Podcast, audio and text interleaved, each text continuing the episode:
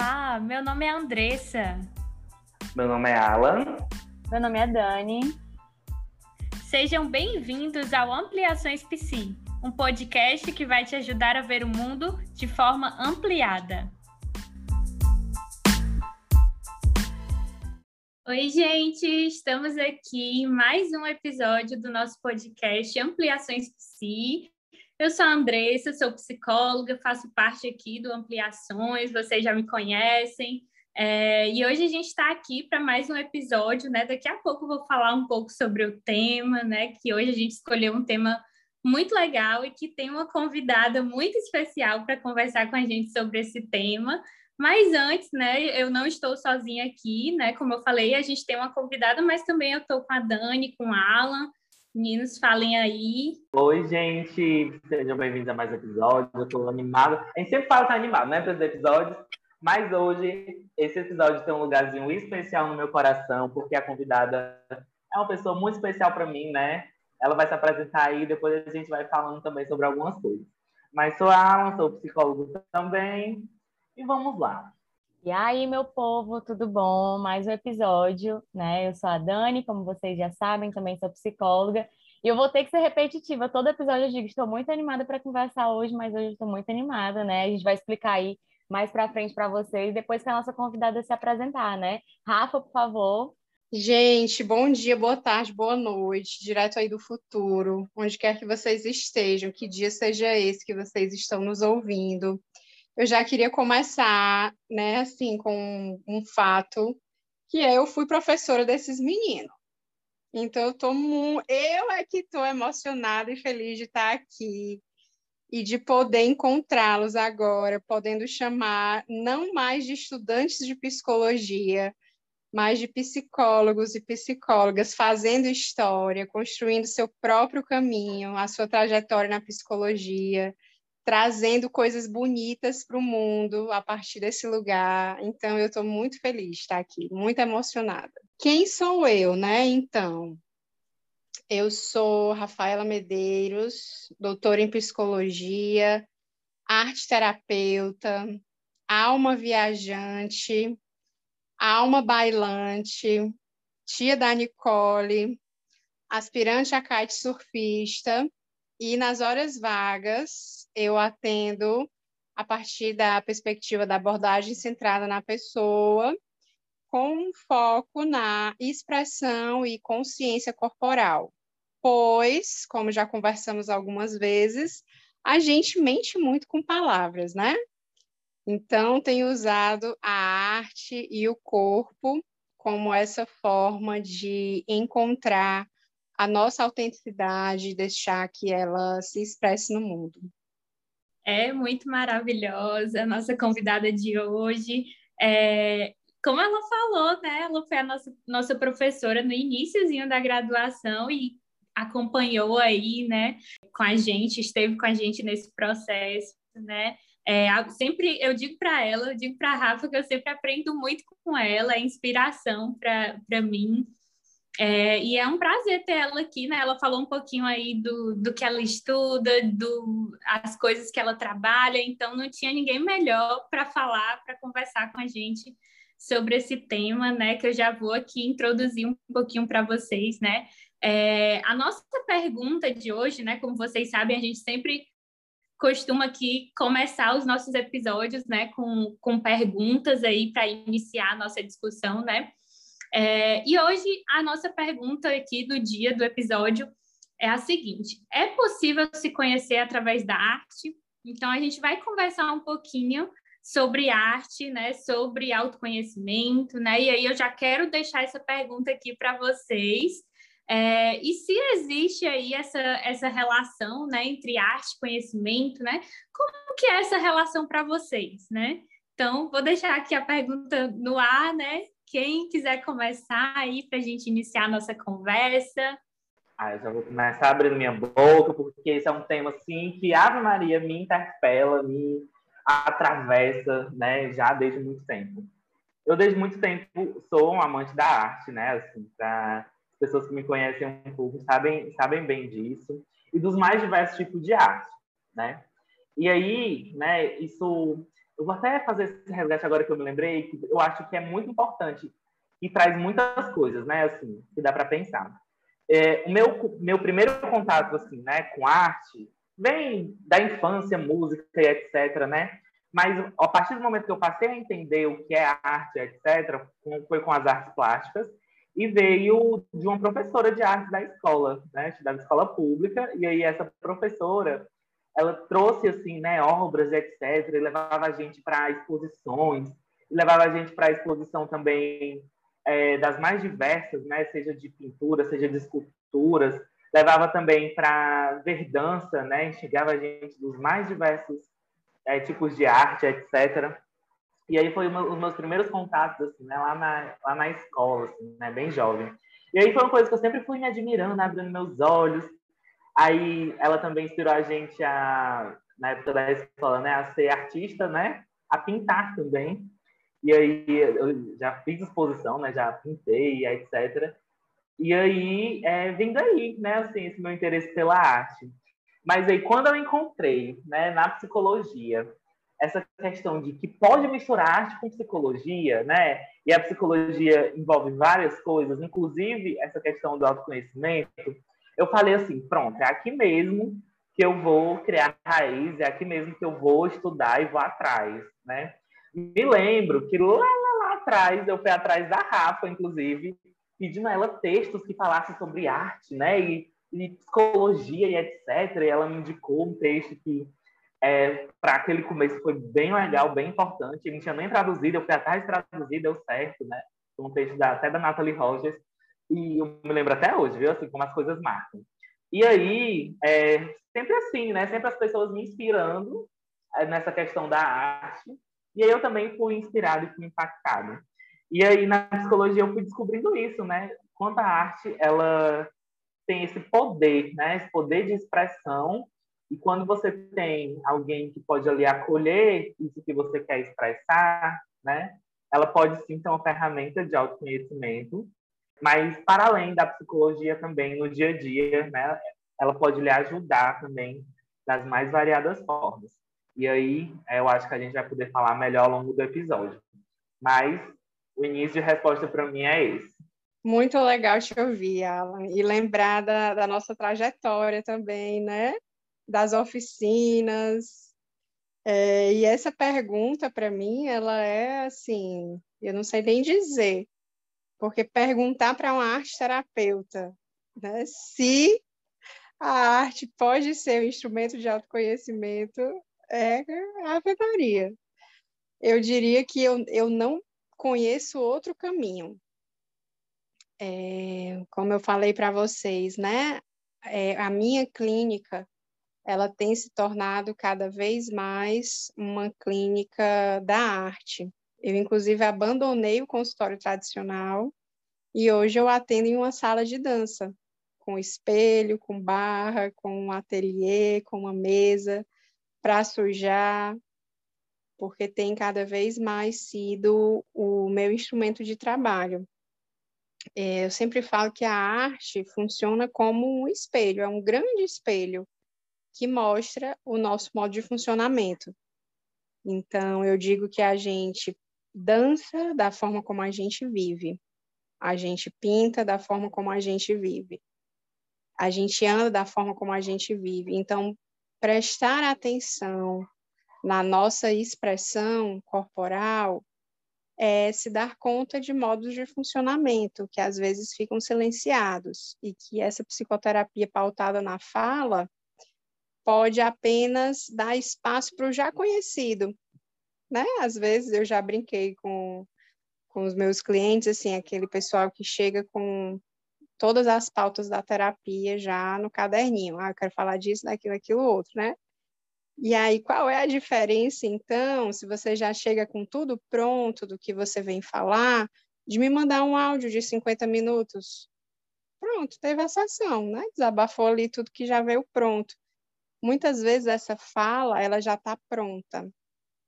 E a arte é isso que vai nos desnudar, nos tirar desse caminho já conhecido, que vai provocar, que vai constranger, que vai trazer o novo.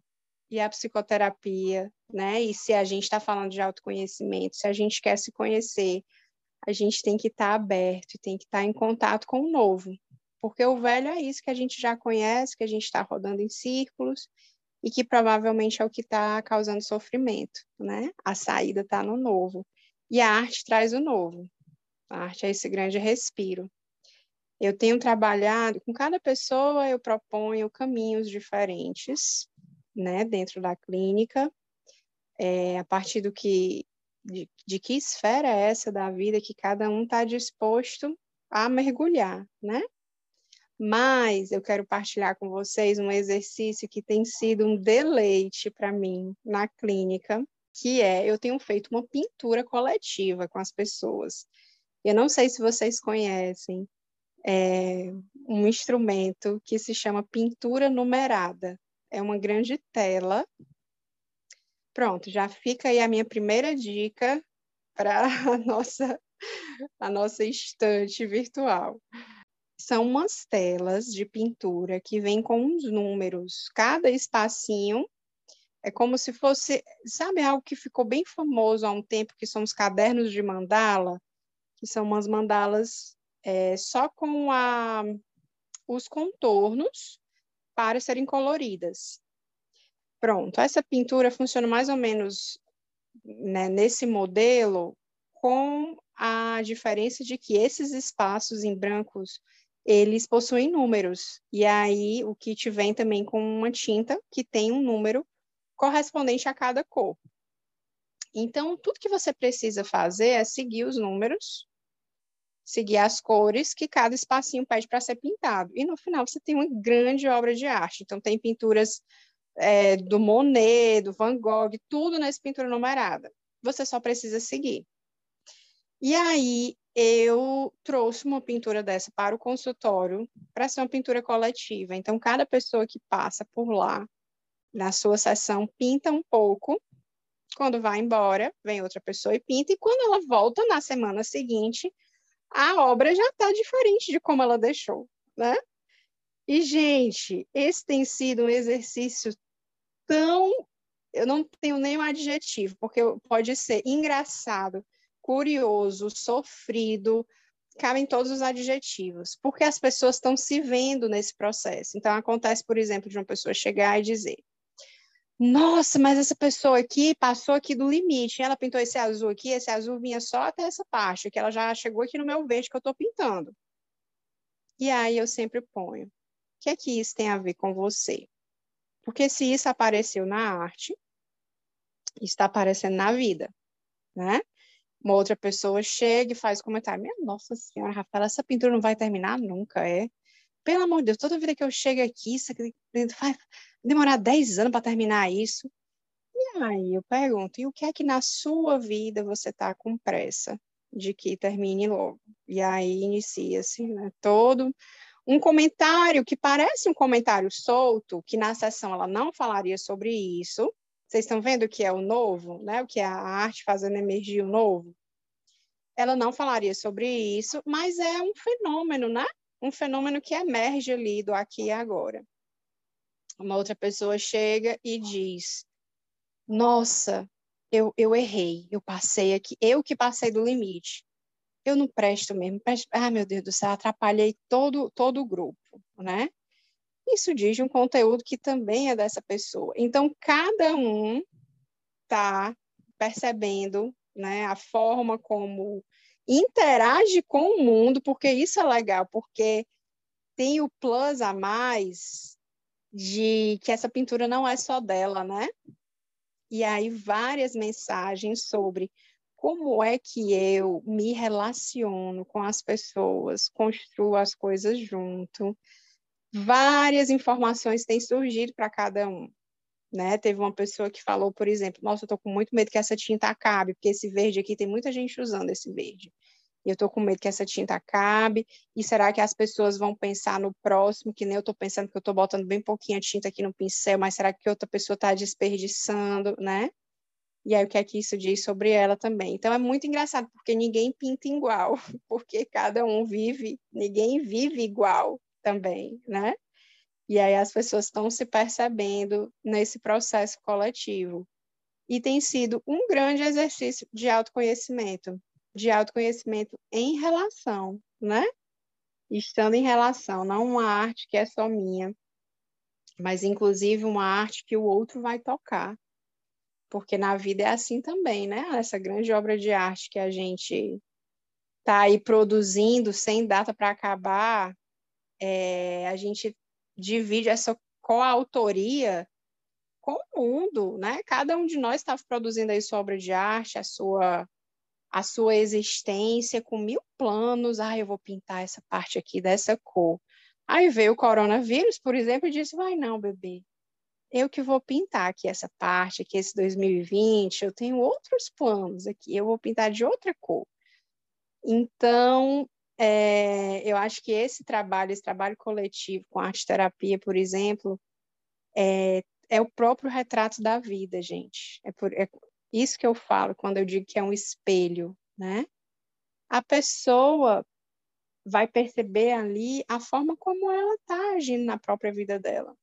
Porque será que ela pinta de uma forma assim que o que está aparecendo ali não tem nada a ver com o que ela é, né? É muita ingenuidade achar as partes nossas elas eh, se repetem em diversos âmbitos, né? Então, esse para mim tem sido um grande exemplo de como a arte é um espelho para o nosso autoconhecimento.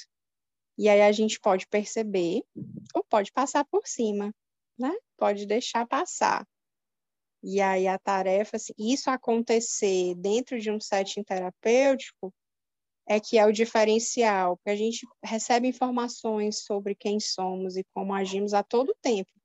Só que horas a gente presta atenção e horas não, né? E também não dá para prestar atenção todo o tempo, senão a gente também vai dar uma pane aí no sistema. Mais 50 minutinhos aí por semana, se percebendo, é bastante saudável.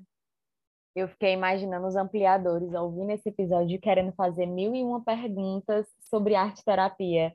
Sobre terapia que não é dentro de um consultório convencional, com um sofá e uma pessoa sentada, fazendo anotações, olhando para sua cara né? Ou você lá deitadinho, dependendo da abordagem, né? Eu acho que tá todo mundo cheio de perguntas aí, vou até guardar umas para fazer mais na frente. Mas Queria dizer, ah. Dani, queria dizer, ah. inclusive, que tem uma rede no consultório. Além de almofadas no chão, temos uma rede. Deve ser o consultório mais cearense do mundo, né? Porque rede é a cara de cearense. É isso. Eu sempre digo que diante de uma rede não tem resistência. Todas é aquelas é resistências, assim, não existe, gente. Simplesmente a verdade surge dentro de uma rede. Sim, eu acredito, viu? E tem, não, eu fico imaginando como que deve ser essa sessão, essas sessões, né? Assim, toda a vida pessoal deve chegar e você deve estar ali. A gente numa sessão convencional já fica preparado, já fica esperando, né, algo muito diferente, imagina numa sessão onde tem uma rede dentro do consultório, né? Sensacional. Eu tenho certeza que vai ter muita gente cheia de dúvidas sobre esse formato de terapia quando terminar esse episódio né? Mas, enfim, eu fiquei pensando, né, sobre a pergunta da Andressa, o que Alan falou, o que Rafa falou e tal, e fiquei lembrando muito do meu primeiro contato com arte, que eu nem sabia que era arte, que no caso foi o balé, né? Foi um, uma experiência, assim, sensacional para mim, até o momento em que as pessoas começaram a perceber a minha arte. Por exemplo, né, para tentar explicar melhor. Quando eu comecei a dançar balé, eu nem imaginava que balé era um tipo de arte. Né? Então, na minha cabeça, ah, eu vou para lá fazer as aulinhas de balé, eu, muito pequenininha, né? Tinha, sei lá, uns quatro aninhos de idade. Vou fazer o balé e etc. E eu amava dançar. Então, assim, eu me soltava, eu me jogava, né? E aí, teve outro, outro episódio até que eu indiquei o Pequena Miss Sunshine, né? E eu me identificava muito com esse filme depois, porque eu era totalmente uma criancinha fora do, dos padrões, né? Uma menininha pequenininha, barrigudinha, vestida num, num colão de balé. E aí as pessoas não interpretavam muito bem minha arte. Eu estava lá morrendo de dançar, mas para as meninas era tipo, nossa, você precisa ter corpo de bailarina, né? Enfim. E aí quando a Rafa começou a falar sobre o quanto que a arte, né, tem muito a ver com isso, é, tem relação com a vida, né, representa a vida. Naquele momento foi que eu comecei a perceber as coisas que eu teria que enfrentar, por exemplo, por aceitar ser quem eu sou. Né? Foi ali que eu comecei a identificar que o meu corpo não era igual das outras das outras menininhas, né? É, foi ali que eu comecei a perceber que isso causava incômodo nas outras pessoas, né? E era a minha forma de expressão. E eu fiquei pensando muito isso, né? Porque a primeira coisa que me veio na cabeça quando eu vi o título do episódio foi é, o que é arte? A gente fala, né? Dá para se conhecer através da arte, mas a gente não sabe nem o que é arte, né? E aí, quando a gente começa a pensar sobre isso que a Alan estava falando, que a Rafa estava falando, né? Que arte é expressão, eu lembrei logo desse episódio, assim, de que quando eu era pequena, a minha forma de se expressar era por meio do balé. Só que nem sempre eu era compreendida, minhas expressões não eram compreendidas, né? E aí faz muito sentido quando a Rafa fala sobre isso, né? O quanto que a arte representa a vida mesmo, né? E aí eu acho que geram várias inquietações, principalmente porque a gente geralmente pensa, né? O que é o produto final da arte? Eu estou aqui mostrando minha arte. Quem vai ver a minha arte, quem vai ter acesso à minha arte, ao que eu estou fazendo, que considero arte, vai interpretar baseado na sua própria vida, não vai interpretar baseado na, vi na vida de quem criou a arte. Isso pode ficar confuso, né? Mas, enfim, a gente olha a arte não pelos olhos do artista, mas pelos nossos olhos, né? Então, gera várias reflexões, assim, dá para a gente viajar muito nesse assunto, com certeza. Total. Assim, é, vocês me fizeram pensar em várias coisas, né? Teve uma coisa que a Rafa disse que para mim fez total sentido, e eu vou falar também como eu interpretei, né? Porque para mim, isso que a Dani falou agora faz todo sentido. E tinha a ver até com aquelas coisas lá atrás que eu estudava, né? Porque quem cria arte, ele se expressa, né? E quem assiste aquilo que é expressado vai ler a partir da sua própria expressão, a partir daquilo, da vivência dela. Então, é isso para mim sempre fez total sentido. Mas aí, uma coisa que a Rafa falou para mim fez muito sentido, que a forma que eu interpretei foi: a vida é uma arte né? Assim, quando você faz uma coisa, quando você, enfim, vive, vai vivendo a sua vida, você vai construindo coisas, você vai repintando, você vai refazendo, você volta atrás, você evolui, enfim, né? E até me faz pensar nessa questão, né? Porque existe muito aquela imagem de que arte é beleza, mas o que é beleza, né? Então, tipo assim, se existe, sei lá, cores escuras não é arte? Não, tudo é arte, né? E quando a Dani até falou assim, sobre essa história dela, para mim me lembrou de que há muito tempo eu não sabia nem o que era arte mesmo, porque isso não está acessível a todo mundo, né? Essa questão de o que é arte, de onde pode, se pode consumir arte, né? Consumir arte gratuita é possível, né? Enfim, uma série de coisas. E às vezes as pessoas acabam não acessando isso. E, né, é, me fez só assim, uma coisa assim, de informação, né?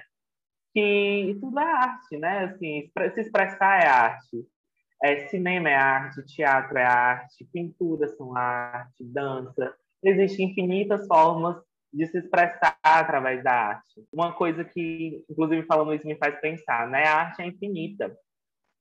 Se você pega uma coisa e faz ali uma transformação nela, você já está criando algo novo também.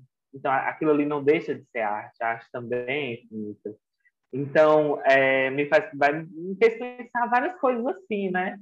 E é tão bom falar sobre isso porque é, a expressão da arte ela faz com que a pessoa consiga se dizer, ela faz a pessoa se ouvir também, né?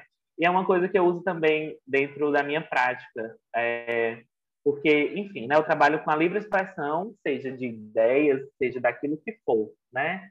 é mais comum dentro da minha prática, né, crianças quererem se expressar das mais diversas formas, como brincar e etc. E aí vai entrando várias coisas, né, a espontaneidade, a importância é, desse espaço que possa acolher essa espontaneidade, etc. A importância disso para a pessoa, né, enfim. Mas as pessoas também, quando elas dizem sobre si, é uma forma de arte também, porque ela vai ali construindo, vai se debruçando nas ideias dela, né? E, e eu, né, enquanto profissional, também sou uma pessoa muito aberta, né? Às vezes chega adulto que vai querer, sei lá, pintar, vai querer desenhar, e por que não? Porque tem que ter um molde específico, né? E eu sou da abordagem psicológica, não sei se quem está ouvindo vai conhecer um pouco, né? Mas que tem um tabu de que é a mais clássica, né? Que tem que estar deitado no divã e falando sobre aquilo. Pera, não é só assim que as pessoas podem se expressar, né? Tem gente que não consegue se expressar assim, tá tudo bem. Existem outras formas e a gente vai encontrar junto essa forma de expressão. Me fez pensar sobre muita coisa, inclusive sobre a minha prática, isso é muito legal. Sim, com certeza. Eu fui só ouvindo aqui e realmente muita coisa para a gente pensar, né? O Alan trouxe essa questão do, dos diversos tipos de arte, né? Viver uma arte, né? E, e aí, de fato, em cada um desses tipos, né? Assim, em cada uma dessas formas de arte, né? Tem aí é, inserido, né? São possibilidades de autoconhecimento, né? Então, é, faz muito sentido, né? A gente pensar aí a partir dessa pergunta, né? E tudo que vocês foram trazendo, né? A Rafa trouxe bastante coisa aí, nossa, muito interessante essa questão da, da pintura, né? É, e aí acho que fica realmente muita coisa para a gente pensar sobre isso, né? É, e aí eu fico pensando também, essa questão da arte, ela se relaciona muito com esse processo criativo mesmo, né? A criatividade. E aí eu acho que o criar tem muito a ver com isso, né? Ampliar possibilidades, às vezes sentidos que já estavam ali, né? Mas que através da arte, né? Através dessa expressão, eles são ali manifestados, né? Eles se tornam conhecidos, né? Então acho que é muito interessante mesmo, né? E me fez lembrar, já que todo mundo está trazendo exemplos, né? Eu lembrei de uma oficina que eu participei, uma oficina de arte terapia, tinha uma proposta né, de produzir algo ali, né? E, e o quanto aquilo, né, o, o que eu fui produzindo ali muito é, despretensiosamente, né, assim, no momento, é, o quanto aquilo foi gerando reflexões, né, e coisas para ir pensando aí em algumas sessões de terapia, né, porque eu acho que é muito isso, às vezes coisas que eu nem estava pensando ali naquele momento, mas quando a gente vai para a arte, se manifesta, né, aquilo vai criando forma, né, e muito interessante mesmo, acho que faz muito sentido a gente pensar por esse lado, né, por essas, esses diferentes pontos aí em relação à arte, né, e o quanto isso é, pode se relacionar, pode produzir aí autoconhecimento, né? Dessa, você falou uma palavra que faz toda a diferença é, nessa temática que a gente está trazendo, que é o despretensiosamente. O potencial terapêutico da arte, ele acontece no despretensiosamente. Então, por exemplo, uma aula de balé, por exemplo, né, da qual a Dani participou quando era pequena, se está formatado para que cada criança faça exatamente aquele movimento daquela forma, algo que já está pré-determinado, é, a gente pode comparar com o bloquinho da terapia, que eu já disse que a sessão vem toda pronta. Sobra pouco espaço para nossa autenticidade, para a nossa verdade. Então, a, a arte que faz sentido para mim, do, do, ponto de vista terapêutico, é essa arte que vem da despretensão, é o movimento que nasce do momento, é a pintura que nasce do momento e que pode carregar a verdade que é da pessoa e não do que o outro quer ver. Né? Então, muitas vezes, algumas, algumas aulas de dança podem produzir mais, é, mais traumas do que liberdade, dependendo da forma como isso é conduzido na nossa sociedade. Então, a arte, do ponto de vista terapêutico, é muito importante que, que tenha esse ambiente facilitador, que é o do você pode ser e pode expressar o que você quiser aqui. E você não precisa me agradar, você não precisa me entreter, você não precisa fazer nada que você imagine que eu queira receber.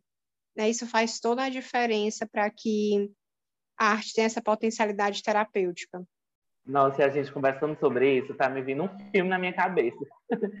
e, enfim, esse episódio está ficando bem íntimo, né? Assim, a gente falando um pouco sobre as nossas experiências, mas tem tudo a ver exatamente com o tema, né? De que é, arte é autoconhecimento, arte é expressão e etc. Isso que, a, que vocês estão falando, para mim, faz todo sentido, porque tem a ver com a criatividade, com o viver criativo, tem a ver com você se expressar genuinamente, né?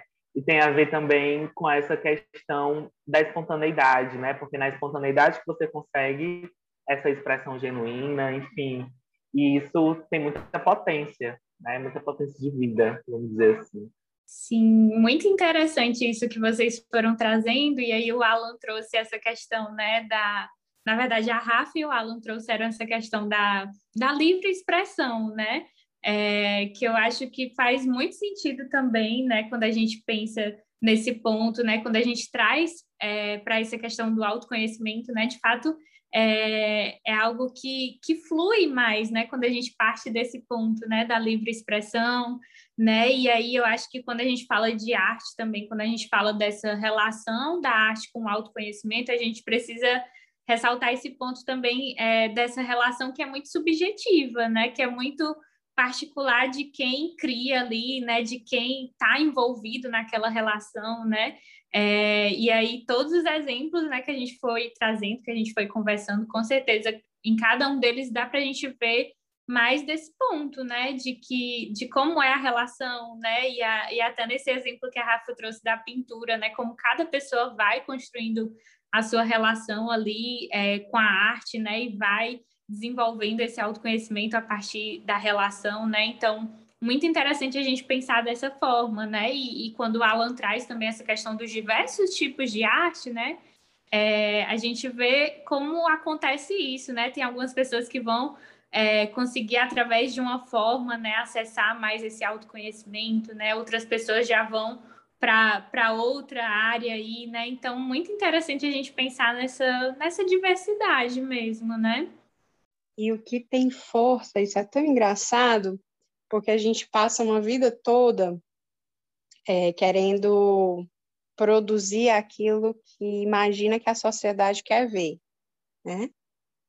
Assim como muitas vezes é uma aula de dança nesse formato tradicional, que já tem uma coreografia pronta, né? E enquanto as coreografias da vida, né, da sociedade, das relações, a gente também já não tentou caber porque imaginava que era a coreografia que os nossos pais esperavam que a gente performasse, né? Que a faculdade queria que a gente performasse, que o nosso companheiro. Então, é, é um dos grandes sofrimentos da sociedade é esse tentar expressar o que se imagina que o outro quer ver. E aí a gente acaba se perdendo da nossa verdade, né? Mas eu estou vivendo um processo agora que tem me mostrado o quanto isso que vem da nossa verdade, que vem da nossa livre expressão, tem força, né?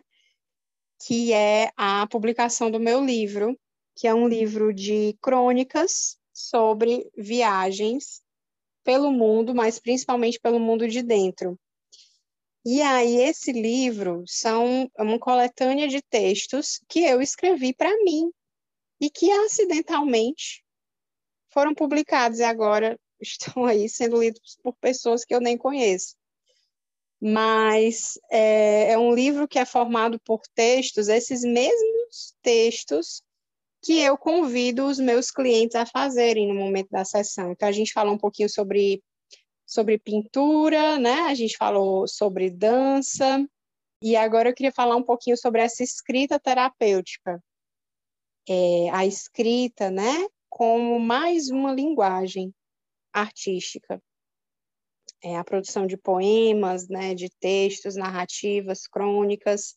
É impressionante como, mesmo sendo a via da palavra, né, quando eu digo assim, a gente mente muito com palavras, mas mesmo sendo essa mesma via da palavra, é impressionante como algo que é escrito vem de uma forma diferente do que seria falado. Às vezes eu faço esse exercício com os meus clientes, eu faço uma pergunta, e às vezes eu pergunto, por exemplo, ele está falando de uma determinada questão, eu digo, do que você tem medo? Para um pouquinho e escreve. Não me fala, escreve. E aí depois lê. Que quando a gente para para escrever, é um outro processamento da informação que acontece.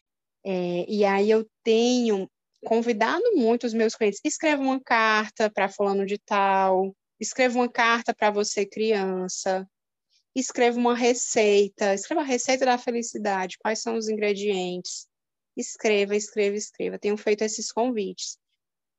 E aí são convites que eu me fiz a vida inteira, né? Porque é algo para a gente é, convidar o outro a fazer tem que ser algo, dicas aí, viu, terapeutas? Algo que você convide o seu cliente a fazer deve ser necessariamente algo que você já faz também, porque senão é um grande ato de hipocrisia. Então, minha vida inteira eu escrevi, minha vida inteira eu escrevi para dar vazão a essas coisas que a gente não entende em um primeiro momento. E aí eu escrevi para me entender. E o que foi acontecendo é que eu ia publicando isso nas redes sociais, entre amigos mais íntimos, então um relato de viagem, alguma coisa que eu aprendi é, sobre o meu mundo interno nessas viagens. Eu lembro quando eu fui para a Grécia e vi aquele monte de ruína, e várias ruínas, várias ruínas, várias ruínas. E aí isso me fez pensar sobre as minhas próprias ruínas, né? As ruínas de dentro e como dá trabalho escavar essas coisas, né? E tem mais informação ali. Não é só um monte de pedra, né? Tem muita coisa nas nossas ruínas. É, quando eu fui para a África, eu lembro de ter um momento de epifania, olhando para os olhos de um filhote de leão que estava em cativeiro. Todo mundo lá, os turistas, tirando foto com eles. E quando eu olhei para ele, ele era tão triste, tão apartado dele mesmo, do instinto dele, aí nasceu uma crônica ali no meio do, da savana. Eu não parei só um minutinho, eu tenho que escrever aqui uma crônica. E aí escrevi, escrevi sobre isso, que eu olhava para a tristeza dele e sentia que ele conseguia olhar para mim também. Ele via a mesma coisa em mim. Um ser que estava desconectado de si mesmo, que estava sendo treinado para ser quem não era. E aí esses devaneios da vida é, que viravam crônicas, né? Eu ia escrevendo, alguns eu publicava, e o processo interessante que foi acontecendo é que as pessoas iam dizendo: esse texto me tocou, esse texto me fez pensar sobre as minhas próprias questões. E aí eu disse: nossa, que interessante, né? Assim, algo que, se eu tivesse escrito, por exemplo, para. Ah, vou escrever aqui um texto bem bonito sobre a África para que as pessoas me admirarem. Não teria, não teria chegado nesse lugar o que tem força é o que é carregado da nossa verdade. Então, é, é, eu nunca escrevi para me mostrar, eu escrevia para me ver. E aí isso fazia com que as pessoas também se vissem. E, e aí eu coloquei até essa, essa frase na contracapa do livro, que é um trechinho de um dos textos, quando eu falo que quando escrevemos algo que teve o poder de ajudar cada um de nós a se entender melhor, não duvide, acessamos ali uma cura que não é só nossa. Então, acho que isso acontece com é, qualquer obra de arte. É por isso que a gente vê, por exemplo, um espetáculo de dança e chora e se emociona sem entender por quê. Porque aquilo ali está carregado da verdade do artista, que toca em uma verdade que é nossa, que pode não ser a mesma, mas acessou um conteúdo. Então, um texto que eu escrevi sobre um luto de uma determinada pessoa atingir uma pessoa no luto de outra pessoa. Vocês entendem? Assim, é, um, é algo, algo quando é verdadeiro, é universal, não é, não é mais pessoal. E aí a arte tem esse poder de acessa conteúdos meus e acessa conteúdos de outras pessoas. É o que eu sentia, por exemplo, lendo Clarice Lispector. Eu disse assim, essa mulher ela está além da minha alma, é isso? Porque ela está explicando aqui um monte de coisa. Ela me emprestava palavra para explicar coisas que eu não conseguia dar nome. E aí isso tem acontecido agora e tem sido um processo muito muito doido mesmo, não tem outra palavra assim, muito doido. Senti que as coisas mais íntimas que eu vivi, e o nome do livro é Impressões do Mundo, é, sentir que as minhas impressões estão produzindo impressões em outras pessoas que estão visitando seus próprios mundos através das minhas impressões, que já não são mais minhas. Que a partir do momento que você coloca as suas impressões no mundo, já não é mais seu. E aí tá, tá, tá tendo um sentido diferente em cada mundo. Em cada mundo que Impressões do Mundo pousar, vai fazer outras impressões nesse mundo. E aí esse tem sido o meu novo processo de autoconhecimento através dessa escrita terapêutica. O livro é um, uma grande escrita terapêutica, no final das contas. Eu acho que essa é uma, uma boa explicação também para que é o livro. Eu tô já doida para ver esses textos todos. Já já está funcionando o marketing, tá, Rafa? Já está funcionando. Tenho certeza que está todo mundo em casa querendo mesmo ler esse livro, porque eu fiquei super curiosa. Ai, gente, o marketing é a minha afilhada de nove anos, que o livro tem um babado que é a contracapa encaixa na capa. Então, um livro de frente, ao lado de um livro de costas, ele forma um mapa completo. Caramba! E aí ela criou uma estratégia de marketing que é maravilhosa. Ela disse assim, Tia Rafa, você pode é, vender mais barato dois livros, porque você incentiva a pessoa a comprar dois livros, e aí ela dá de presente para uma pessoa e diz assim, você completa meu mundo. Olha essa estratégia, gente.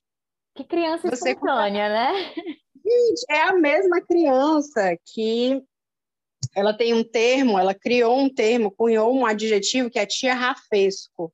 Quando ela vê algo assim muito, sabe aquele filme Soul, que é cheio de, de metáforas sobre a vida, de ensinamentos? Aí ela assistiu só e disse, nossa, pai, esse filme é muito tia Rafesco. Então, essa, essa capacidade de entrar em contato com as coisas e criar impressões, porque é isso, né? A pessoa, quando é trabalhada nas artes da vida, enxerga tudo com outras cores, né? Assim, não é só que ah, uma folha caiu, pronto, um evento da natureza. Não, uma folha caiu, e aí o que será a sintonia da vida, a dança dos ventos com o meu próprio tempo, então isso quer dizer alguma coisa. Então, tudo em mim cria uma impressão, cria uma história, e aí a Nicole é essa pessoa que, que me enxerga com esses olhos aí artísticos também, e criou esse termo, é tia Rafesco. Então, esse episódio está muito tia Rafesco, gente. Adorei. Inclusive, você deu aí um spoiler do que eu ia botar na minha estante, viu, dona Rafa? tá, mas ó, levando em consideração um monte de informação que a gente recebeu aqui, né? Eu fui escrevendo um monte de coisa aqui. Difícil organizar a cabeça com tanta informação, com, com tanto insight que a gente vai recebendo no meio dessa conversa, né? Mas eu fiquei pensando em duas coisas aí que Alan e Rafa falaram, né? O Alan falou que esse episódio ele tá bem pessoal, né? A gente tá dando muitos exemplos pessoais. E eu fico tão feliz quando tem episódios assim, que a gente fala da gente, porque tem ainda um bloqueio tão grande de ouvir um psicólogo falando sobre ele, porque psicólogo só escuta, psicólogo só ouve, psicólogo não, né, não tem vivências para contar. E aí eu amei que a Rafa ainda completou falando sobre, por exemplo, né, não é, sugerir para a pessoa que você está atendendo, né, o que você não faz. Então, por exemplo, eu não vou sugerir para ele a escrita se eu não, não faço isso também, né, e etc. Isso é tão importante, porque às vezes eu me sinto tão desumanizada pelas pessoas por ser psicóloga, né? É como se as pessoas tentassem podar a minha espontaneidade, porque minha posição é de ouvir e não de contar. Eu não posso falar sobre, por exemplo, né, a minha experiência com balé e etc, porque eu estou na posição de ouvir. Ótimo. O Ampliações, o podcast proporciona isso, né? Essa é a primeira coisa que me veio assim muito forte na cabeça, foi que bom que está sendo um episódio bem pessoal, Segundo, porque a gente tem falado muito, né? A Rafa trouxe aí maravilhosamente bem o quanto que a vida acontece, né, com a nossa verdade. A gente precisa ser espontâneo, a gente precisa transmitir nossa verdade. E se tem uma coisa mais punida na sociedade atual do que a espontaneidade, eu desconheço. Nossa, essa pessoa é impossível, essa pessoa, né, assim, enfim, N rótulos para as pessoas espontâneas.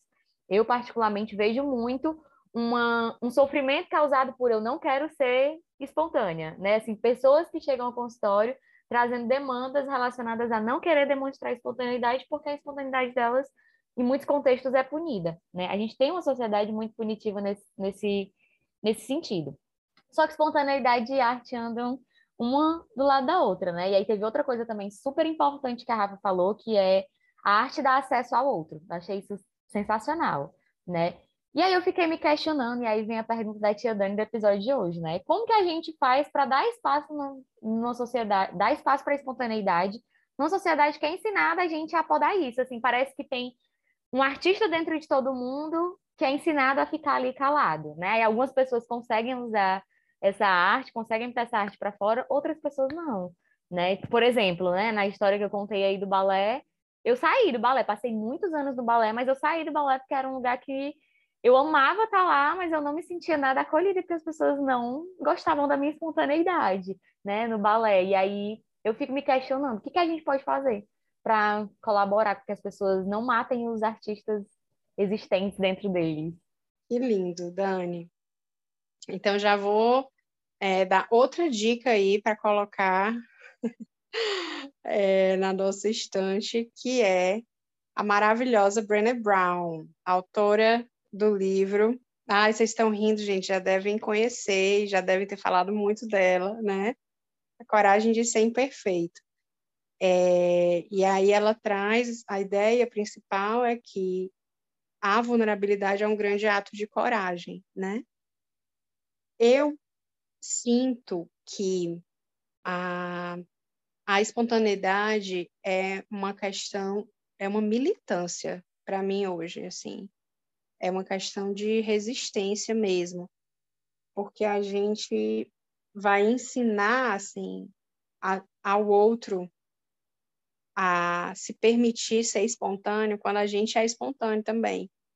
Né? Na clínica acontece um fenômeno muito engraçado que é e eu sempre falo isso em supervisão, né? Sempre falo isso com os meus alunos, que é não vão fantasiados de psicólogo para o atendimento. Não vão, porque você vá, assim, como é o seu jeito de ser psicólogo? Qual é a sua roupa? O que é que você gosta de usar? Porque senão você está ensinando para o outro que ele tem que cumprir algum papel ali também. Eu tenho uma máxima de vida que é assim: viva como se você estivesse sendo observado seus pensamentos, como se as pessoas pudessem ler os seus pensamentos, porque no fundo elas podem. A nossa tentativa de agradar, de alguma forma, ela lida corporalmente pelo outro.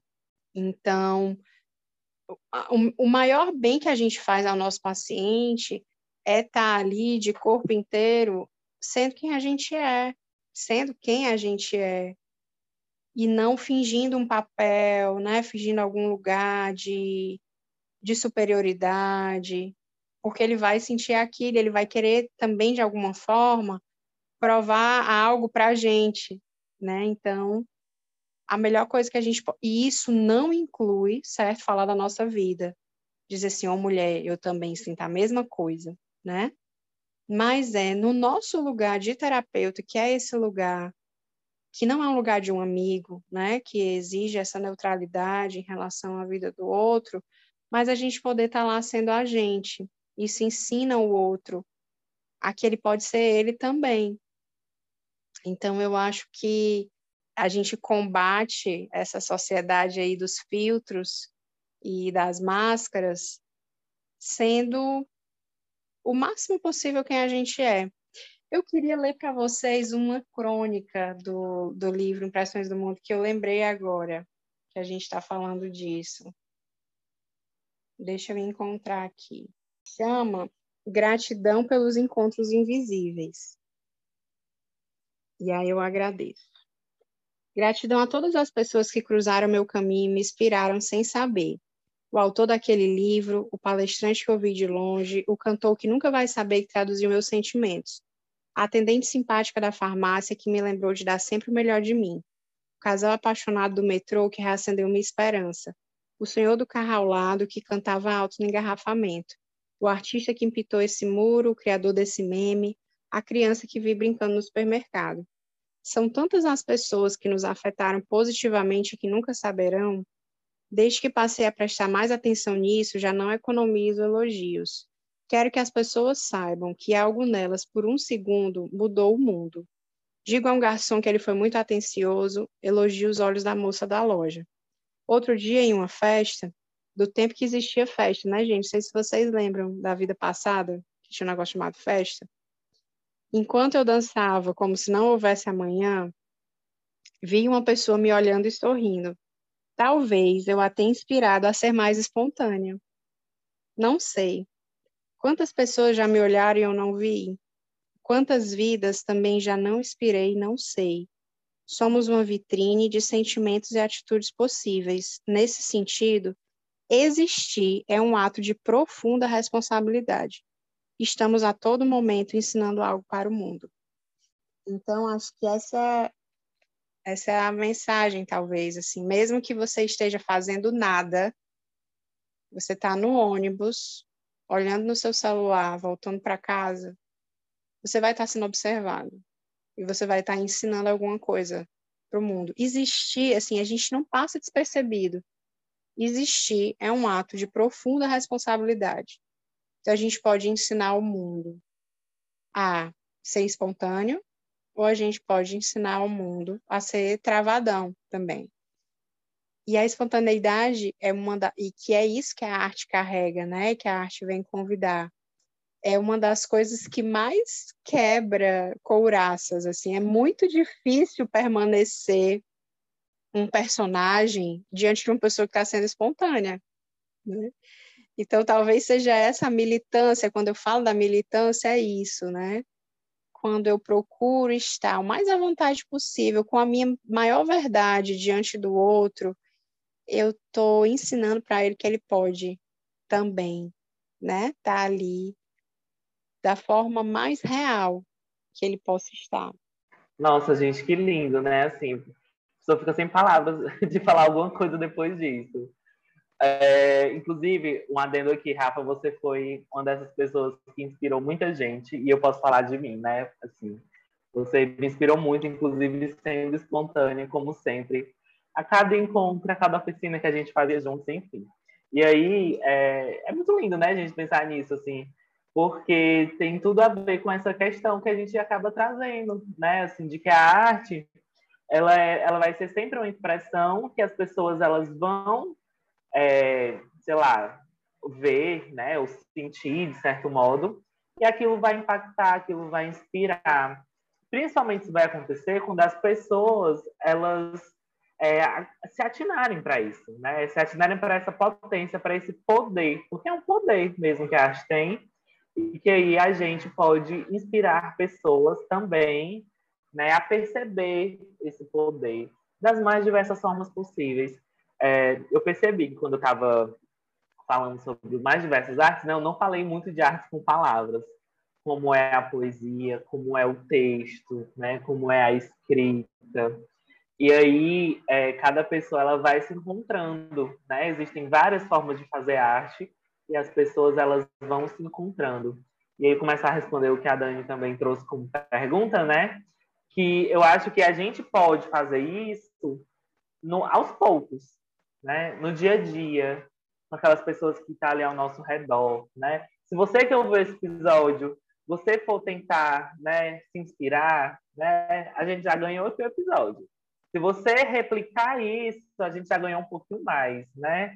Porque no nosso dia a dia é isso, né? Existe uma sociedade que barra essa espontaneidade, como a Dani foi trazendo aí, e aí é, pessoas que podem minimamente, né, fazer isso aos poucos com aquela pessoa que está ali do seu lado, seja seu irmão, uma pessoa próxima, um amigo, enfim, né? Que isso é, vai ajudar. Aquele trabalho de formiguinha, né? Que a gente fala tanto na psicologia, eu acho que eu já trouxe isso em outro episódio.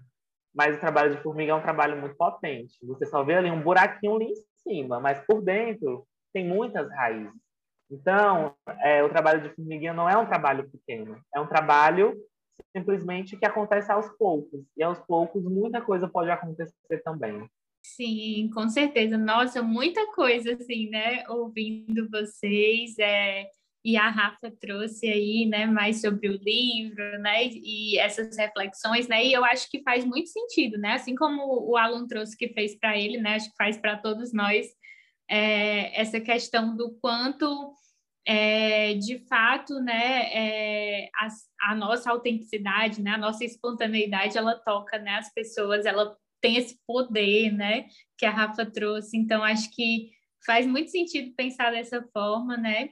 E aí, outro ponto que eu fiquei pensando também, né, que a gente sempre acaba trazendo aqui hoje, principalmente como tema, né, do, do nosso episódio, é a questão do autoconhecimento, né? Porque eu vinha pensando, né, nas coisas que a gente ia conversar hoje aqui, né, e refletindo sobre isso.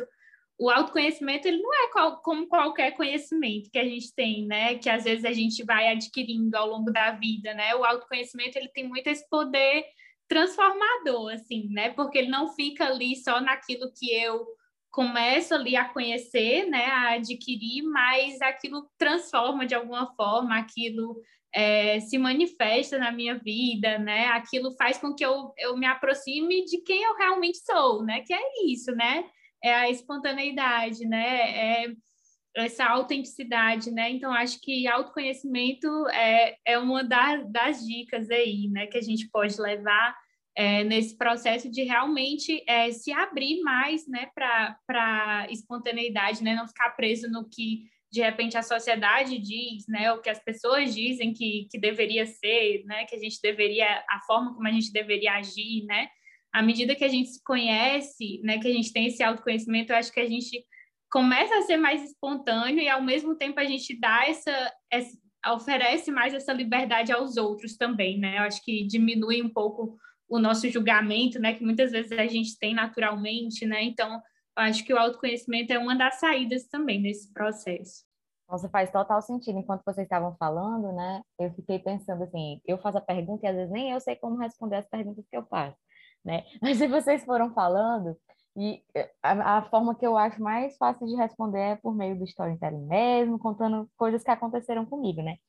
E eu lembrei de um episódio, é, eu acredito muito nisso, assim, que a melhor forma de acessar o outro é eu sendo eu mesmo, né? Se eu quero que o outro seja ele mesmo comigo, o mínimo que eu posso fazer é oferecer quem eu sou de fato, né? Eu, eu acredito muito nisso, tanto dentro do ambiente terapêutico quanto na minha vida, assim, pessoal. E eu lembro que eu atendi, eu atendo uma pessoa, na verdade, né? Que no início ela tinha muita resistência de falar sobre coisas mais íntimas, né? E era uma pessoa que tinha muitas tatuagens e tal, e aí a gente começou a conversar sobre tatuagem. E, ironicamente, né, coincidentemente ou não, sabe lá o que, que o universo pre preparou para esse momento, é, eu comecei a conversar sobre tatuagens com ela, falar sobre as minhas tatuagens, e eu tenho uma tatuagem escrito Ela é Arte no bumbum, por conta de toda essa minha relação com o corpo e etc. E super encaixava, né? A gente da análise do comportamento acha que tudo é válido dentro da terapia, desde que tenha função. E eu vi que ele tinha função eu me colocar ali e falar sobre uma tatuagem que é íntima, né? Uma tatuagem escrita ela é arte no bumbum, porque eu achei que assim talvez deixasse ela mais confortável para ela falar sobre coisas mais íntimas da vida dela, porque ela era extremamente resistente a isso, né? E foi super funcional, né? Assim, eu contei, ela só perguntou por quê, eu disse, ah, porque tem toda uma relação com o meu corpo, obviamente, quem me vê percebe que eu sou mulher gorda e tal. Então, assim, teve toda uma relação de, nossa, ela tá aqui, ela mesmo, né? Se ela não teve receio de falar que ela tem uma tatuagem no bumbum, né? Assim, e foi sensacional. E aí eu acho que exemplifica muito isso que Rafa falou sobre espontaneidade nas sessões, né? E etc. Claro, dentro dos limites éticos, né? Mas fez muito sentido para mim isso. Que quando eu me coloquei, quando eu estive ali de verdade, falei inclusive sobre coisa, uma coisa mais íntima minha, né? Porque tinha função ali, foi o que permitiu que ela fosse espontânea também, né? Então fez muito sentido. Quando vocês foram contando, eu só fui lembrando dessa história da tatuagem que ainda tem tudo a ver com o episódio. Sim, nossa, muita coisa, né, para a gente conversar aí, né? Acho que muito legal que a Dani trouxe essa pergunta, né? Porque deu para a gente pensar sobre tanta coisa e, e já ficou aí muitas indicações também, né? É, e aí eu queria só compartilhar, né? A Rafa falou um pouquinho sobre o livro, né? E eu já estou lendo, né? Compartilhei com ela que estou lendo aos poucos, né? Mas já amando mesmo, né? E, e ela leu uma crônica para a gente também, né? Acho que para ficar esse gostinho, assim, né? Então, é, é, acho que a super indicação do episódio como um todo, né? É o livro, com certeza, né? E aí, falando mais só dessa questão da, da escrita terapêutica, né? Eu achei muito interessante um trechinho que a, que a Rafa colocou, né? É, falando sobre isso, de, sobre escrever, né? Sobre o que ela aprendeu escrevendo, né? E aí é, ela coloca, né? Que é escrevendo que eu me entendo, escrever é organizador, escrever organiza a dor né? Então, o quanto é, a escrita, né, a escrita terapêutica tem realmente esse poder também, né, da gente se aproximar daquilo que a gente está sentindo, né? Como a Rafa trouxe antes também, né? Às vezes as, é, a gente não consegue muito com as palavras falando, né? Mas a escrita ela, ela possibilita muito isso, né? Então acho que fica aí né, essa sugestão também, né? É, com relação à escrita e qualquer forma de arte, né? Acho que tudo é válido, né, é, dentro do que faz sentido para você, né, dentro do que realmente é, aproxima você de quem você realmente é, né, então acho que esse episódio, né, a gente tem que fazer depois, marcar uma parte 2, porque tem muita coisa para conversar, né, mas vamos para a nossa estante, né, que já surgiram algumas indicações, mas com certeza agora vai surgir mais ainda, né, mais coisa para a gente conversar, né? E aí, só explicando para quem está ouvindo o nosso episódio e não sabe como é que funciona esse momento, a estante ampliada é o momento do nosso episódio em que a gente compartilha né, as nossas indicações, as coisas que a gente quer colocar na nossa estante para que vocês vejam, né, para que vocês acompanhem, né? Deixem as impressões de vocês também, né? Sobre isso e compartilhem com a gente dessa estante também. Então, a ideia é essa, né? E vou deixar aberto aqui para quem quiser começar, deixar a sua indicação. Desse, eu adorei você você lembrar dessa, desse jogo de palavras aí que escrever é organizador, escrever organizador. Tudo a ver, né? Também com o que a gente está tá conversando aqui. É, queria também já agradecer o convite, né? foi uma noite, uma tarde, noite, manhã, como eu disse, né? Não sei que horas que as pessoas estão ouvindo isso, então foi ótimo. Qualquer turno da manhã para você também, espero que tenha sido. É, quem quiser continuar essa viagem, quem quiser continuar essa, essa troca, o meu Instagram é um caderno pelo mundo, tudo junto. E o livro está à venda por lá, o Impressões do Mundo está à venda por lá. É só me mandar um direct e o livro chega lindamente na sua casa, num pacote que já, já é bem poético, né, dessa. A outra indicação que eu queria passar para vocês, além dessa que surgiu espontaneamente, né, que é o livro A Coragem de Ser Imperfeito, da Brené Brown, é uma indicação mais específica para quem quer começar os estudos da arte como potencialidade terapêutica no consultório, certo? Um livro mais específico para psicólogos, que é o livro Arte Gestalt, Padrões que Convergem, da Jane Ryan. É, o nome dela é J-A-N-I-E e o sobrenome R-H-Y-N-E. Arte Gestalt. Então, se existem aí psicólogos artistas artistas psicólogos, eu sugiro começar por aí. E a outra grande indicação é a pintura numerada, gente, que eu acho que é um exercício que mesmo fazendo sozinho, eu tenho descoberto muita coisa sobre mim, o, o meu perfeccionismo, é, a coisa do, a minha pressa também tem emergido muito nesse trabalho e de ver. E uma das coisas que eu mais aprendi é se você fizer, isso é algo que eu repito para mim, né, enquanto eu pinto. Você está vendo, Rafaela? Se você fizer uma coisa de cada vez, se você preencher um espaço de cada vez, em algum momento a coisa se completa por si só.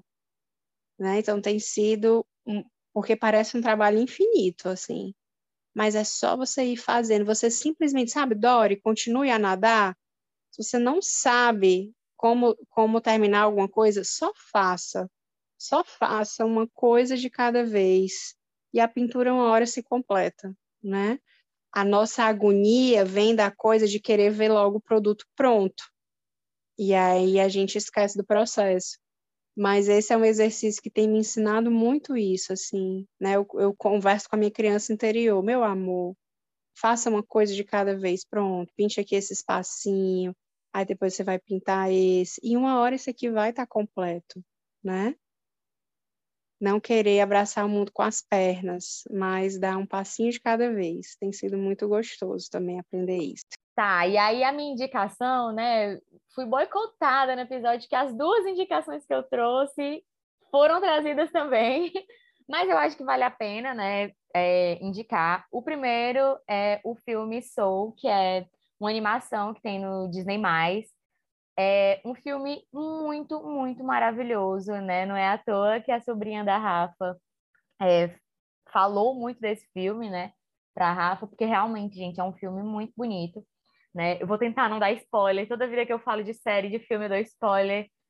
Tô tentando aqui contornar isso. Mas, enfim, conta a história do Joe, que ele era um músico e ele dava aulas, né, de música e ele sonhava em viver de música, né? Só que, enfim, a gente sabe que a realidade de músicos nem sempre é aquele glamour, aquele sucesso, então ele passava muita dificuldade de viver do jazz, que era a música que ele fazia, né? Não tinha o apoio da mãe dele, né? Que achava que ele precisava arranjar um emprego de verdade, etc. E aí ele morre e no céu ele ganha uma oportunidade, né? No céu, seja lá onde a instância em que ele estava, vai depender da interpretação de vocês mas ele é, ganha uma missão de cuidar, né, de uma alminha pequenininha lá, e fazer com que ela descubra qual é o propósito dela.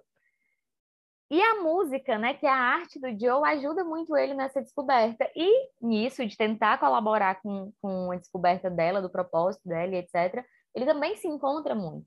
Né? E aí eu acho que é um filme muito gostoso de assistir, que geram várias reflexões a respeito disso, né? Desse processo de usar a arte, tanto a que a gente faz, que a gente produz, etc., né? Como ver, perceber a arte do outro como um caminho de autoconhecimento, um caminho de autopercepção né? Enfim, então Soul na Disney+, é um filmezinho de animação. E o segundo, eu não ia indicar o livro, que nem a Rafa indicou, Rafa indicou o livro da Brené. Eu sempre falo da Brené aqui, né? Não, ninguém aguenta mais, ela não tá me pagando para ir para falar dela, eu juro. Mas eu vou indicar a palestra dela que tem na Netflix, que é To Call to Courage, eu acho, né? É, chamado da coragem, algo assim. É uma palestra muito gostosa de assistir, assim, ela é muito bem humorada. Quem não conhece a Brené, é, ela é uma pessoa extremamente espontânea, tem tudo a ver, né? E lá ela fala um pouco sobre essa é, importância, né? De se você está vulnerável, tem muito mais a ver com coragem do que com medo, né? Que é uma construção meio errada que a gente tem aí, que vulnerabilidade é uma coisa muito ruim, pelo contrário, né? Então é uma palestra muito gostosa de assistir, assim, vale a pena é muito divertido, porque ela é muito engraçada, né? Então, a, lê o livro que Rafa indicou e assiste a palestra dela é, na Netflix. Se você só colocar lá Brené Brown, vai aparecer. É maravilhosa. Essas são as minhas duas indicações de hoje. Olha, eu já gostei das indicações. Tem alguma. Já assisti Soul e é. Esse filme é incrível, sou apaixonado por ele, né? Mas tem algumas coisas aqui que eu já anotei, né? E já vou já vou buscar também, como essa palestra dela que eu não, nunca assisti, já fiquei curioso, né? Enfim. Mas hoje eu vou indicar um livro que ele é um livro de literatura, né? Um livro clássico, assim, que é um livro do Oscar Wilde, que é O Retrato de Dorian Gray. Existe até um filme sobre esse livro, mas eu não assisti ainda porque eu quero primeiro terminar o livro. Estou na metade do meu, mas é um livro que eu já estou gostando muito, né? É, apesar de que não é um livro de tão fácil leitura, porque por ser um livro bem antigo assim, né? Pessoas que gostam de literatura talvez vão gostar muito. Mas eu trouxe até aqui umas partes que eu já sublinhei assim. Primeira, as duas primeiras frases do prefácio do livro já fala sobre coisas que tem tudo a ver com o tema de hoje, né? Que é assim, o ele fala assim, né, no prefácio. O artista é o criador de coisas belas revelar a arte, ocultar o artista é a finalidade da arte. Ou seja, né, ele já está falando aqui mais ou menos do que vai acontecer no meio desse livro. Não vou trazer uma resenha tão bonitinha como a das meninas, mas é um livro que fala né, sobre um personagem, que é o Dorian Gray, ele tem uma pintura que é feita dele, né, assim. E aí acontecem várias coisas ao longo da trama, porque, de fato, muita coisa acontece. Mas é um livro muito legal para a gente conseguir ver o quanto essa questão da arte pode falar muito sobre as pessoas. Por quê? Porque o Dorian, né, ele acaba se imortalizando dentro dessa pintura, né? E aí vai acontecendo uma relação dele com essa pintura, em que ele vê a pintura de uma forma que a pintura não é, como se a pintura fosse se modificando, né? Mas quando na verdade está falando muito dele. Só que ele não consegue perceber isso na vida dele, né? Ele acaba percebendo isso olhando esse quadro. É como se ele projetasse ele nesse quadro e o quadro mudasse, mas ele não mudasse. Enfim, é mais ou menos assim que é, eu percebi muitas coisas desse livro. E ele toca, assim, né? É como uma bela arte, né? A literatura é uma arte. Então, quando você vai lendo, ele vai causando coisas em você. Né? Você começa a sentir coisas, se identificar com algumas coisas que o livro traz ele fala bem profundamente sobre os sentimentos dos personagens, né, dos protagonistas. Então, esse é um livro que eu super indico. E aí, para quem gosta de filme, né, talvez valha também vocês buscarem o filme. Mas o livro, ele tem esses detalhes, assim, que é, que é o que eu indico hoje, né? E eu vou trazer até outra frase aqui, de outra parte do livro, que eu também acho que tem tudo a ver com as coisas que a gente trouxe. Ele fala assim: é, na verdade, que o artista que, na tela colorida se revela. Ou seja, né, o artista se revela, mas também quem assiste se revela, todo mundo se expressa, se identifica, enfim. Hoje minha indicação principal é essa, mas vocês foram falando aí, né? Eu gosto da ideia de ter mais de uma coisa na estante ampliada, e vocês foram comentando sobre filmes e etc. E eu me lembrei muito do filme Divertidamente, que é um filme que traz né, as emoções em forma de arte, eu vou colocar assim, porque o próprio filme é uma arte, o filme é belíssimo, né, um filme de animação, mas eles trazem as emoções como se fossem personagens, né? E aí eu acho que é, uma coisa que é super interessante é ver a dinâmica das emoções do nosso corpo. Eu acho que é um filme que fala muito de uma realidade, assim, né, de como as coisas de fato acabam acontecendo, e é um filme que, é, tipo, por ser animação, é tido como infantil, mas para mim ele não traz reflexões apenas para as crianças, né? Mas para a gente também dá para a gente refletir sobre bastante coisa. Não sei se é um spoiler, mas eu vou falar assim de que a gente aprende com o filme de que não tem como a gente negligenciar as nossas emoções. Todas elas são importantes, todas elas se completam. Eu acho que isso dá mais um gostinho de você assistir o filme do que um spoiler em si do que acontece nele. Mas é isso, essas são as minhas indicações de hoje. Espero que vocês gostem. Que legal. Gente, e vocês acreditam que eu também ia indicar o livro da Brené Brown hoje? Ai, indicação tripla aí, né? É, mas assim, então acho que já reforça ainda mais, dá um peso muito maior, né? É, mas eu não vou repetir assim, né, o que, o que já foi falado, mas só de fato dizer assim que eu escolhi esse livro para a estante justamente porque eu acho que ele agregou muito no meu processo de autoconhecimento, assim, né, em coisas que é, eu comecei a me questionar a partir dele, né, essas questões da, relacionadas à vulnerabilidade mesmo, ao perfeccionismo, né? Então, assim, tanta coisa que dá de fato para a gente refletir, né, a partir da leitura, né? Então, a gente já tinha indicado em outro episódio, inclusive, né? A gente sempre traz a, a Brandon Brown aqui, então fica aí essa indicação novamente para vocês. E aí, a outra indicação que eu ia trazer, que também é uma indicação repetida, estou só na, nas indicações repetidas hoje, né? É, eu acho que ela foi feita naquele nosso episódio especial do Dia do Psicólogo, né? Que foi o filme da Nise, né? Nise, o Coração da Loucura. É, que é um filme assim muito legal, né? Que ele traz muito essas reflexões é, relacionadas à arte, né? E saúde mental, arte e psicologia, né? Então traz aí todo esse contexto, né? Desse período em que é, a, Nise, né, ela se envolve muito nessa luta em relação a contra os tratamentos que eram usados na época, né, é, com pessoas que tinham algum tipo de transtorno mental, né, então é, tratamentos que envolviam aí eletrochoques, né, lobotomia, então é, uma série de coisas, né, e as condições realmente é, muito ruins naquela época, né, e aí ela traz meio que uma alternativa a isso, né? Uma saída diante é, dessa visão que eles tinham na época, né? Que é trazer a arte, né? A arte como é, forma aí de expressão, né? É, como forma de, de tratamento também, né? De buscar essa saúde mental também.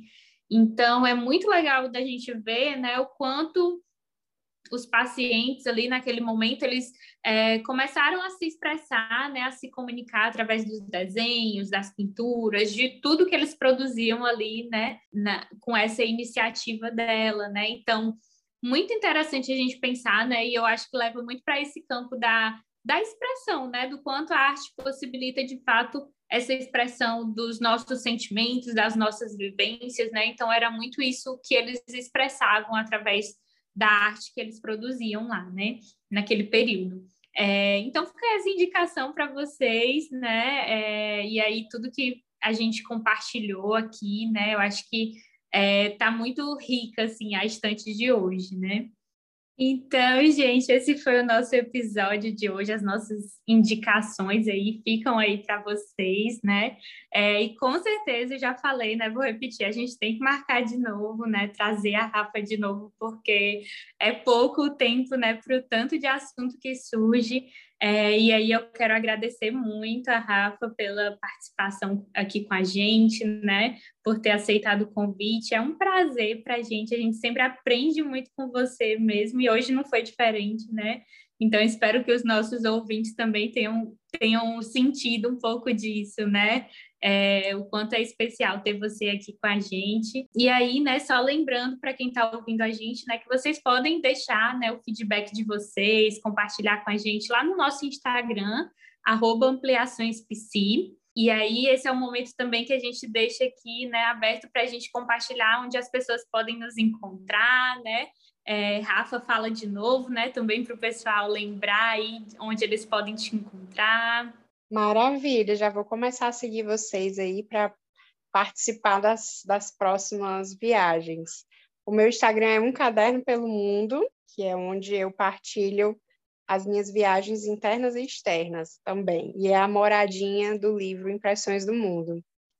Queria novamente agradecer pelo convite. É muito lindo ouvir vocês também, como eu falei, né, desse novo lugar, ver esse antes e depois de cada um. É muito emocionante para uma professora ver os frutos aí, dando novos frutos no mundo. Queria também, no auge da espontaneidade, gente, dizer que esse é meu primeiro podcast, serve para você que está me escutando. Espero que eu tenha me saído bem, depois você, né, dá aí o feedback. Mas obrigada por é, abrirem as portas aí dessa nova modalidade para mim. Agora a pessoa está iniciada na arte do podcast também. É isso. Boa noite a todos, a todas, a todos. Que tenham uma semana linda e cheia de criações artísticas que tragam aí conhecimento sobre o mundo de dentro. E como vocês já sabem, mesmo não sendo ativo nas redes sociais, mas eu tenho coisas para dividir se vocês quiserem perguntar e etc, né?